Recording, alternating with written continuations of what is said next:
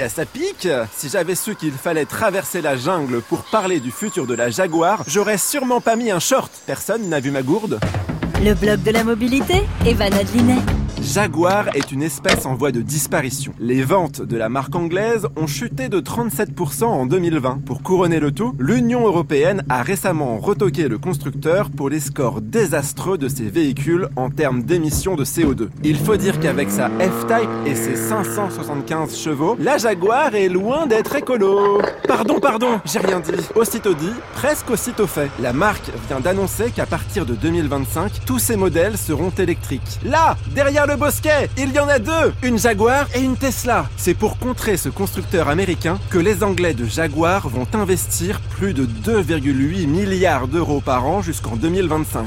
Ils entendent bien devenir les leaders de l'automobile électrique de luxe en prenant le virage des nouvelles énergies. D'ailleurs, en association avec sa petite sœur Land Rover, Jaguar travaille activement sur un SUV hydrogène.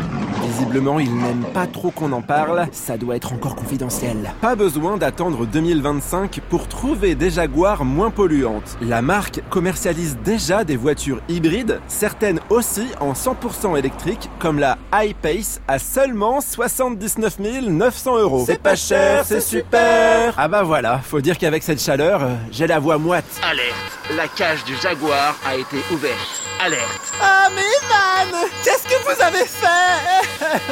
Il fallait bien que je trouve l'inspiration pour mon passage sur France Bleu. Entre nous, un ticket au zoo, c'était la solution la moins chère pour approcher une Jaguar.